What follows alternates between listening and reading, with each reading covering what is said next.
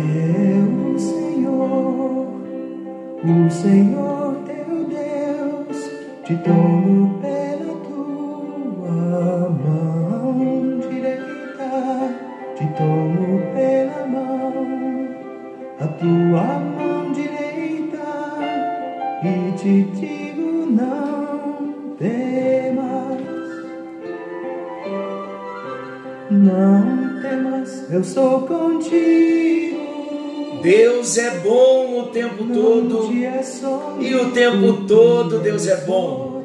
Graça e paz, meus queridos. Estamos juntos em mais um encontro com Deus. Eu sou o pastor Paulo Rogério e estamos juntos, comprometidos na reflexão, no estudo, na meditação da palavra do nosso Deus. Nós estamos vendo enfrentando o julgamento dos homens. Lembrando que a nossa série é Conhecendo Jesus no Evangelho de Marcos. Nós estamos no Evangelho de Marcos, capítulo 3, versículos 20 ao 26. Enfrentando o julgamento dos homens. Quem enfrentou o julgamento dos homens? O próprio Jesus. E o julgamento de Jesus começou com os seus, seus familiares. Ele não foi compreendido pelos seus familiares. Falamos no encontro anterior. Falamos que o mesmo acontece conosco. Quando temos uma experiência com Jesus, passamos lutas, aflições, perseguições, desprezo, zombaria pelos nossos. Mas a palavra de Deus no encontro anterior para mim e para você foi que devemos permanecer firmes, porque Jesus também sofreu perseguições. Hoje vamos falar além de Jesus não ser compreendido pelos seus, Jesus também não foi compreendido pelos religiosos. Não eram somente os familiares de Jesus que o julgavam mal. Os religiosos também pensavam assim, com um julgamento ainda mais severo. Lembram da leitura anterior? No encontro anterior da leitura que fizemos de Marcos 3, olha o julgamento dos religiosos.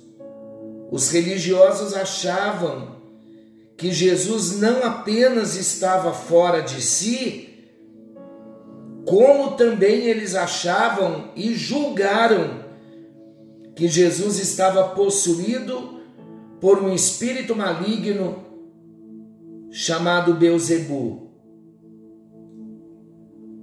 A acusação era grave.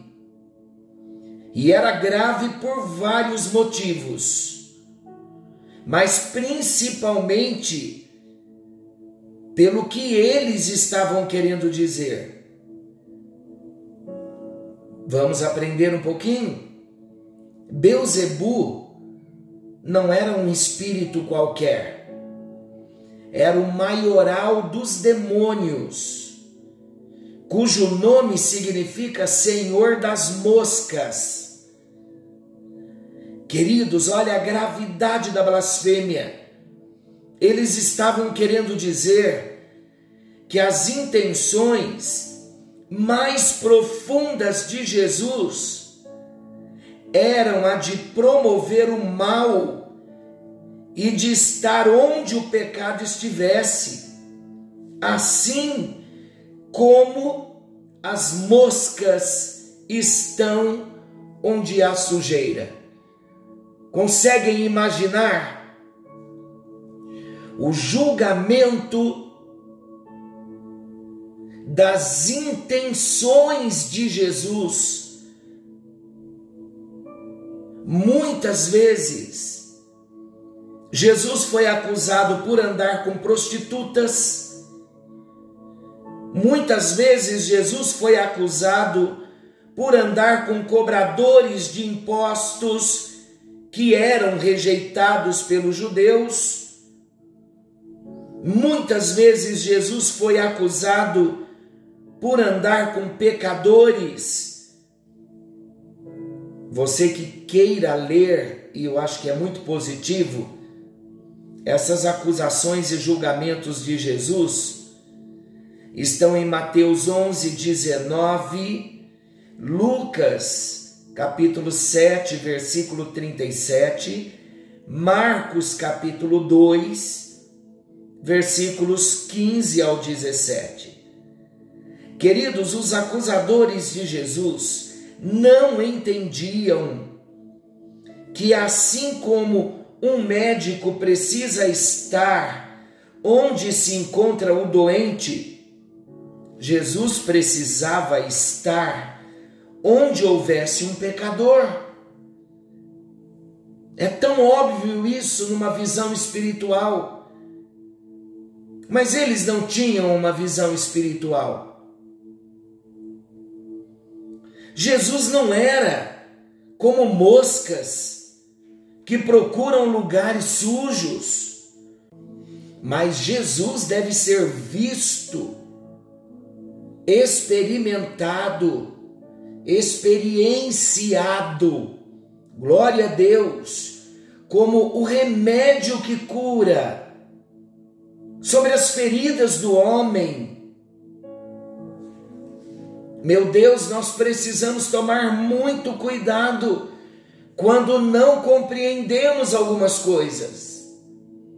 Nem tudo na vida cristã nós teremos respostas teológicas.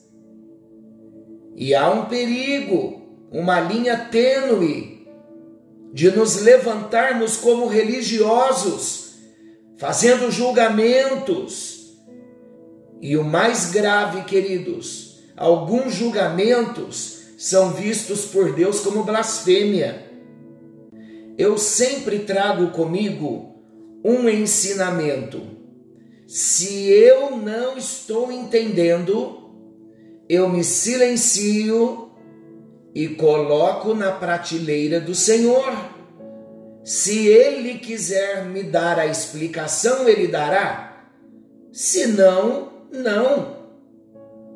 Eu estava ouvindo um testemunho de um irmão, ele estava contando que ele ouvindo uma pregação, o pastor estava pregando e esse pastor havia perdido a sua esposa.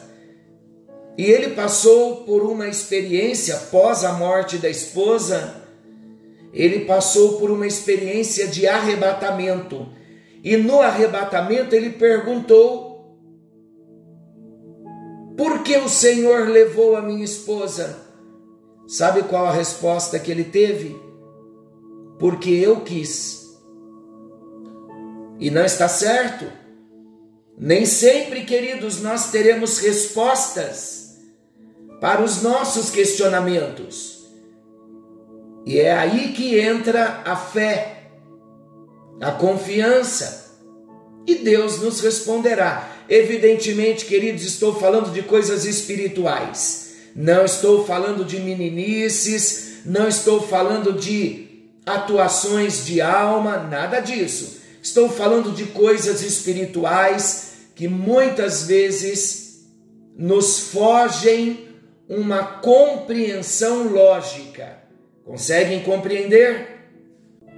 O terceiro ponto que eu quero tratar permanecendo inabalável. É para mim, é para você. A maneira como Jesus confrontou a atitude daqueles que o julgavam revelou a firmeza que Jesus tinha e tem para nós hoje. Revelou a postura de Jesus, a firmeza de postura. Queridos, olha a postura de Jesus. Jesus não os destratou de forma a revelar qualquer espírito vingativo. Estamos semelhantes aqui a Jesus? Mas Jesus destacou claramente que o problema não estava nele, em Jesus e que o raciocínio dos seus opositores não era lógico. Então Jesus explica como poderia ele, Jesus, expulsar Satanás pelo espírito de Satanás? Isso era ilógico. Havia incoerência no julgamento dos professores da lei. Jesus identificou a contradição e logo desmascarou a contradição que não havia. Meus amados, olha o ensinamento para nós. Precisamos discernir onde realmente se encontra o problema. Quando somos acusados pelo nosso comportamento, nós precisamos identificar onde está o problema. Precisamos discernir onde realmente está o problema. Se está em nossas atitudes, às vezes contaminadas por uma dose de fanatismo ou desequilíbrio reais, temos que estar atentos a isso. Por isso que eu falei da meninice. Ou também se alguém tem falado motivado por intenções impuras para conosco. Por isso é preciso discernimento. E quando o discernimento vem, longe de nós qualquer atitude vingativa. Quando nós identificamos a raiz do problema, estou falando do problema de Jesus ter sido julgado pelos seus familiares, pelos religiosos quando nós identificamos a raiz do problema, fica mais fácil lidar com o problema. A dúvida, o senso de culpa e a mágoa não encontrarão campo de expansão na nossa alma. Não podemos dar lugar à alma.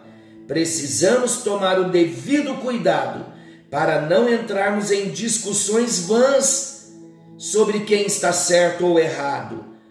O mais importante é que se tenha a consciência tranquila diante de Deus, para que os julgamentos dos homens não venham tirar a nossa paz.